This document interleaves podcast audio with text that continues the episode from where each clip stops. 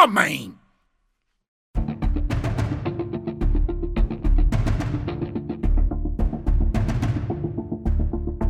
Bem-vindo a mais um episódio do podcast Faz Homem, de Luís Coelho. O podcast especialmente criado para te lembrar que homem que é homem não tem medo de ir ao médico nem de fazer o exame da próstata. O cancro da próstata está intimamente ligado ao avanço da idade, sendo a incidência muito superior em homens mais velhos. Mas há que começar a prevenir logo a partir dos 40 anos.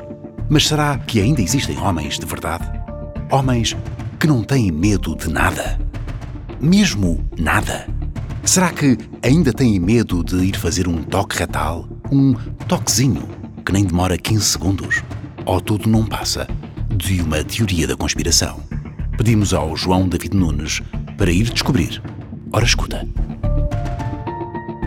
Coisas de Homem, Parte 1 Homem que é homem faz coisas de homem. Frequenta estabelecimentos de homem, vê filmes de homem, bebe bebidas de homem, come comida de homem, cospe, arrota, flatula. Então, e depois vai ao cabeleireiro. Ao cabeleireiro. Nem todas as coisas são coisas de homem.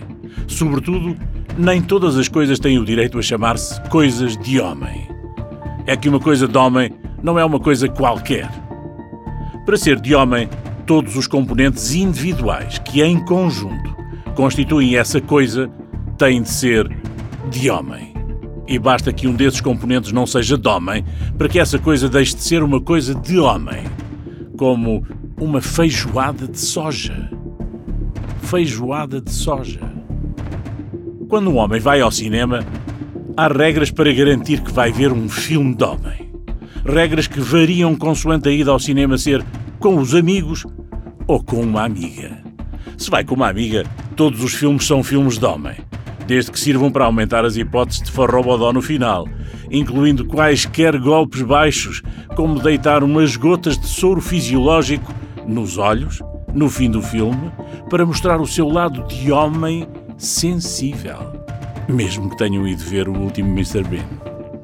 Se vai ao cinema com os amigos, a história é outra. Para ser um filme de homem, a personagem principal deve estar a salvar aldeias de pessoas simples, que têm apenas enxadas e arados para se proteger das rajadas das metralhadoras dos vilões, ou a lutar contra o crime sem seguir as regras, ou ter superpoderes para combater o mal, ou estar a defender o seu país de uma invasão de alienígenas, ou estar a fazer justiça pelas próprias mãos, ou ter uma profissão que automaticamente lhe dá o direito de possuir todas as mulheres do filme. Ou tudo isto reunido num único filme. Aí está uma película que eu pagava para ver. Já um estabelecimento que exiba pósteres de miúdas giras é de homem. Se o dito estabelecimento até tem mulheres de carne e osso que nos atendem e tratam de nós, também é de homem.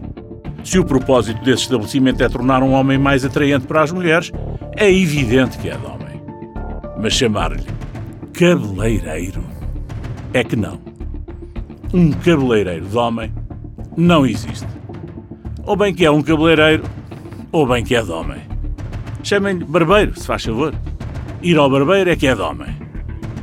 E cuidado com os que se dizem cabeleireiros unissexo. Podem tentar convencê-lo do contrário, mas unissexo é só para um sexo. E tende a ser do feminino.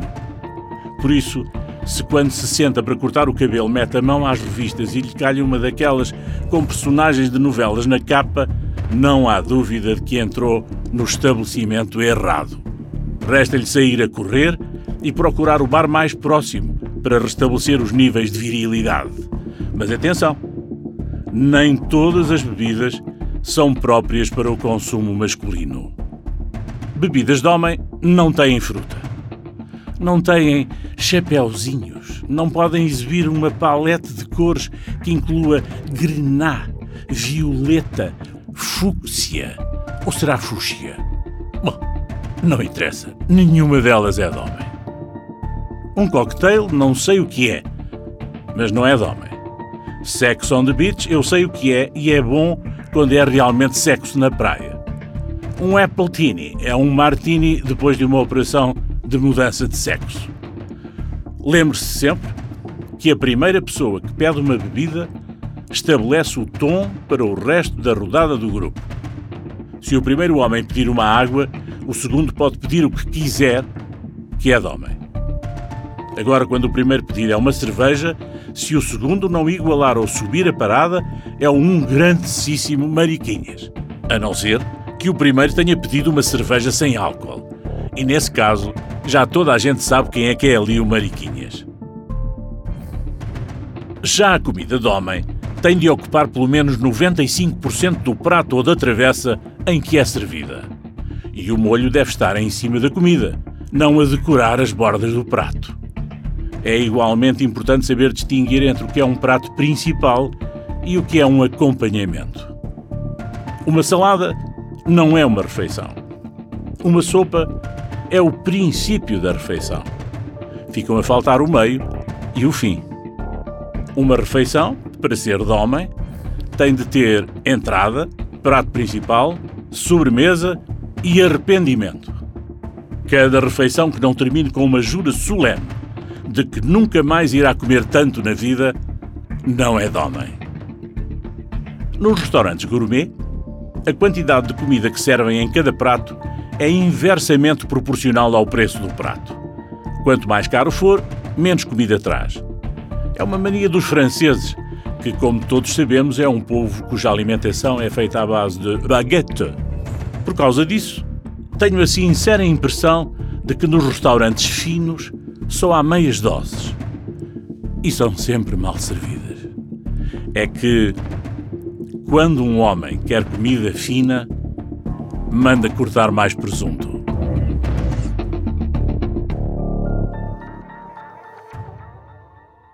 Este podcast é um projeto da Associação Portuguesa de Doentes da Próstata com o apoio da Janssen, companhia farmacêutica do grupo Johnson Johnson. Todas as opiniões expressas neste podcast são da exclusiva responsabilidade do autor e não espelham a opinião dos locutores que dão voz aos textos. A escuta prolongada destes textos pode provocar masculinidade. Se és homem e tens mais de 40 anos, está na altura de ires fazer o exame da próstata. Em caso de dúvida, consulta o teu médico. Faz-te homem e faz o teste.